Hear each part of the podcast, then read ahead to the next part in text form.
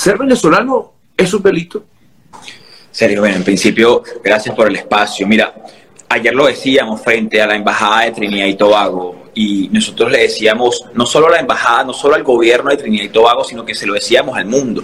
Nosotros no somos criminales, Sergio, somos desplazados de un conflicto armado, de un conflicto de hambre, de un conflicto de persecución y de tortura. Nosotros no tenemos por qué ser investigados por criminales, porque este país, Sergio, y tú lo sabes, este país recibió no solo a los trinitarios, sino que a todo el mundo. Y el país que recibió a todo el mundo, entonces los reciben a bala en su país el país que recibió al mundo entero, ahora lo reciben metiéndolos presos porque es que tienen que investigarlo. Entonces el mundo yo creo que debe ponerse, dejar de ponerse los dedos, las manos en los ojos y ponérselas en el corazón, en serio, porque nosotros no estamos yendo a sus países porque queremos ir a un paseo turístico, queremos ir a sus países porque estamos huyendo de un conflicto.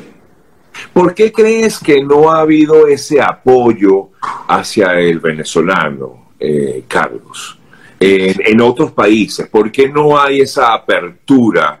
Eh, que quizás en algún momento comenzó a darse, lo vimos en Perú, pero ¿por qué crees que a los venezolanos no se les ha dado ese, ese apoyo que quizás eh, deberíamos tener?